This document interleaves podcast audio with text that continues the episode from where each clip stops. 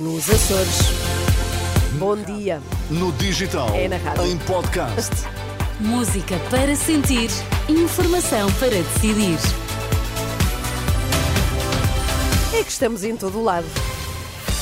Vamos agora saber que notícias marcam esta quarta-feira. Sérgio Costa, bom dia. Bom dia, Ana. 8 da manhã. O que é que é importante sabermos? Há uma precipitada febre de caça ao Ministério Público. A avaliação é feita pelo presidente da Associação Sindical de Juízes a propósito da Operação Influencer. Já há acordo para a libertação de reféns na faixa de Gaza. E no desporto, João Fonseca, bom dia. Ana, bom dia. A entrevista ainda de Pinto da Costa à SIC e a explicação para não ter renovado com Sérgio Conceição. Estão 10 graus em Lisboa, estão só 7 graus a esta hora no Porto, estão 12 em Faro.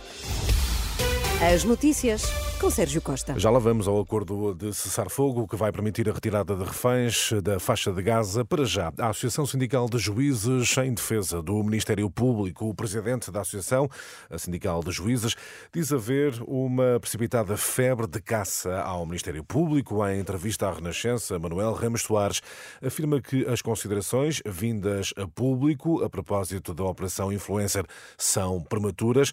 O responsável questiona quem fala da necessidade de mudanças e critica eventuais tentativas de controlar politicamente o Ministério Público. Querem criar mecanismos que obriguem o Ministério Público a ficar sujeito a, às diretivas do poder político quando é para investigar alguém? Bom, se for isso, não pode ser. Penso eu que todos concordamos. Se a Sra. Procuradora-Geral da República tiver que pedir autorização ao Primeiro-Ministro ou ao Ministro da Justiça para investigar um Ministro do Governo, está bom de ver que isso nunca acontecerá. Manuel Ramos Soares diz não ver necessidade de explicações adicionais da Procuradora-Geral da República. O que falta, diz, é explicar a ausência da Polícia Judiciária neste processo. A Polícia tem um departamento específico para a criminalidade económica ou financeira com muita experiência. E, portanto, aquilo que é normal, que é regra, é as investigações serem, o Ministério Público, nestas investigações, ser coadjuvado pela Polícia Judiciária. Neste caso, parece que não aconteceu assim. Eu não sei porquê, mas gostava de perceber, porque acho que era importante perceber isso. E isso pode, nesta altura, ser explicado? Com certeza, quem tomou a decisão de recorrer a outro, outro órgão de polícia criminal para coadjuvar no inquérito, pode dizer porque é que o fez, se quiser.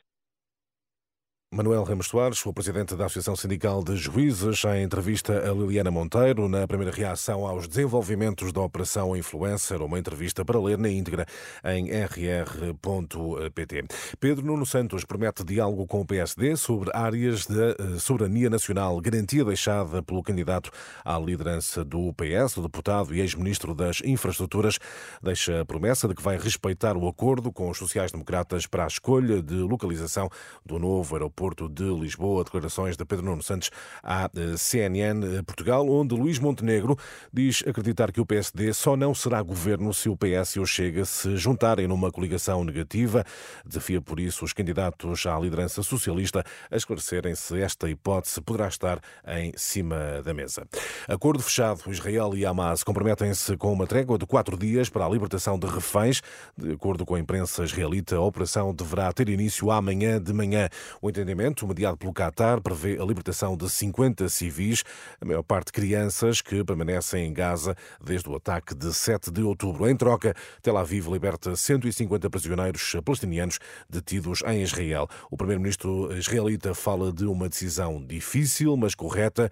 No entanto, Benjamin Netanyahu garante que a guerra vai continuar até que Israel atinja todos os objetivos. Temos uma decisão difícil diante de nós, mas é a decisão correta. A segurança das nossas forças está garantida enquanto durar o cessar-fogo e as forças de defesa de Israel vão continuar a preparar-se para a continuação do conflito. A guerra continua e vai continuar até que alcancemos todos os objetivos: eliminar o Hamas, trazer de volta todos os nossos reféns e garantir que, após a derrota do Hamas, Gaza não representa uma ameaça para Israel. O primeiro-ministro de Israel, Benjamin Netanyahu. Agora o desporto, a renovação de Sérgio Conceição depende do resultado eleitoral do Futebol do Porto em abril. João Fonseca. Questionou André Vilas Boas e foi outra das respostas de Pinto da Costa. Em entrevista à SIC, o presidente dos Dragões explicou porque ainda não avançou nessa direção, ou seja, na renovação com um treinador que já vai na sua sétima temporada de azul e branco. Mas o senhor acha que há alguém que trabalha num clube como o Futebol Clube do Porto, seja o treinador, seja o homem, de, de, seja o advogado, seja se tiver um contrato, alguém vai renovar esse contrato sem saber quem é que, quem é que vai ter a dirigi-lo. Eu não, olha, eu não assinava agora, ele não sei. A renovação de Sérgio Conceição à espera das eleições de abril no Futebol Clube Porto. Pinta Costa ontem em entrevista à SIC. As notícias do desporto com João Fonseca. E Sérgio, há pouco falavas do acordo fechado entre Israel e o Hamas nas últimas horas para a libertação de reféns. É, podemos ver isto como uma boa notícia, Sim. mas no terreno a situação continua a ser muito complexa, não é? Sim, sobretudo na Cisjordânia, também ocupada, onde desde 7 de outubro uh, ocorreram mais de 250 ataques de colonos israelitas contra a população uh, palestiniana. Mais de mil pessoas tiveram de deixar as suas casas. A reportagem é de Catarina Santos, enviada especial da Renascença ao Médio Oriente. Hafez Urani aponta para um pinheiro a cerca de 10 metros. No topo da árvore, esvoaça uma bandeira de Israel. Uh,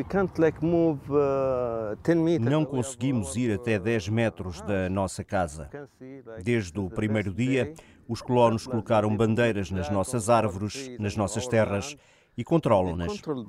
Estamos em At-Tuani, uma pequena aldeia palestiniana a sul de Hebron, na Cisjordânia. Arrasaram com bulldozers as nossas terras, os nossos muros, tudo. Atacaram-me dentro da minha casa. Fiquei com uma costela partida e ferido no ombro e no braço. Hafez teve sorte. Poucos dias depois, a 13 de outubro, o seu sobrinho Zacaria sofreu consequências bem mais graves. Está documentado. Um colono armado entrou na aldeia, escoltado por soldados, e disparou sem qualquer razão. Quando Zacaria cai no chão e é assistido pelos companheiros, os três indivíduos afastam-se entre os gritos da população. Shog Adra está casada com Zacaria há sete anos. Quando chegaram ao hospital, a situação era grave. Fizeram uma cirurgia que demorou seis horas ou mais para tentar mantê-lo vivo. Mais de um mês depois, Zacaria continua nos cuidados intensivos. Antigamente disparavam para o ar, agora disparam sobre qualquer pessoa. Sentado numa cadeira de plástico à porta de casa, virado para a mesquita, Hafez Urani conta que os seus pais tiveram de fugir de uma vila perto de Beersheba, a 45 quilómetros dali, no deserto do Negev, agora território de Israel não suportaria ver a história repetir-se. Venho de uma família de refugiados. Não quero viver isto outra vez. Os meus pais tiveram de fugir e eu nunca o vou fazer. Podem matar-nos, mas nunca vamos sair daqui. Excerto de uma reportagem de Catarina Santos para ler em rr.pt e para ouvir Ana mais logo na edição da noite depois das 11 da noite. Até já, Até Sérgio, já. 8 horas, 8